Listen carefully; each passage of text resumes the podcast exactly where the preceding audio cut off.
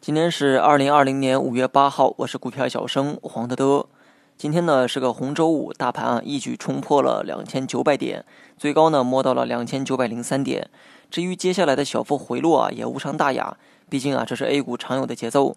今天市场啊又放出了一则利好，但还是那个老毛病，利好到底是不是利好，始终呢没有肯定的答案，只知道满天消息都写着中方与美方代表就某某问题进行了通话，除了一些客套话之外，也没有明确说明双方关系啊是否得到了缓解。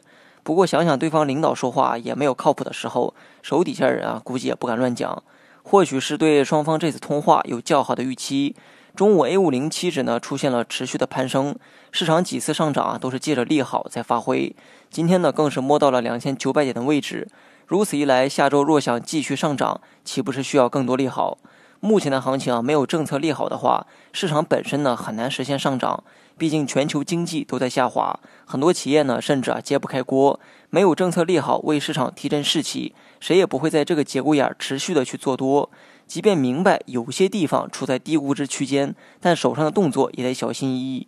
今天北上资金呢净流入六十五亿，看来外资啊才是那个小心翼翼但坚定买入低估值的人。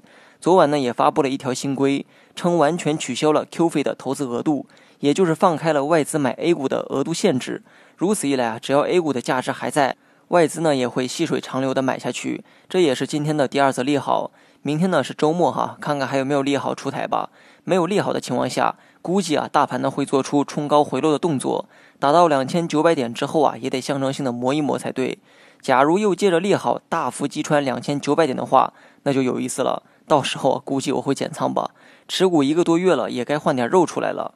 但总而言之啊，消息面温和的情况下，我呢更偏向于前一个判断。如果有消息的话，那就到时候再看吧。但作为技术派，你不能主观的去期待有利好或利空出现。好了，以上全部内容，下期同一时间再见。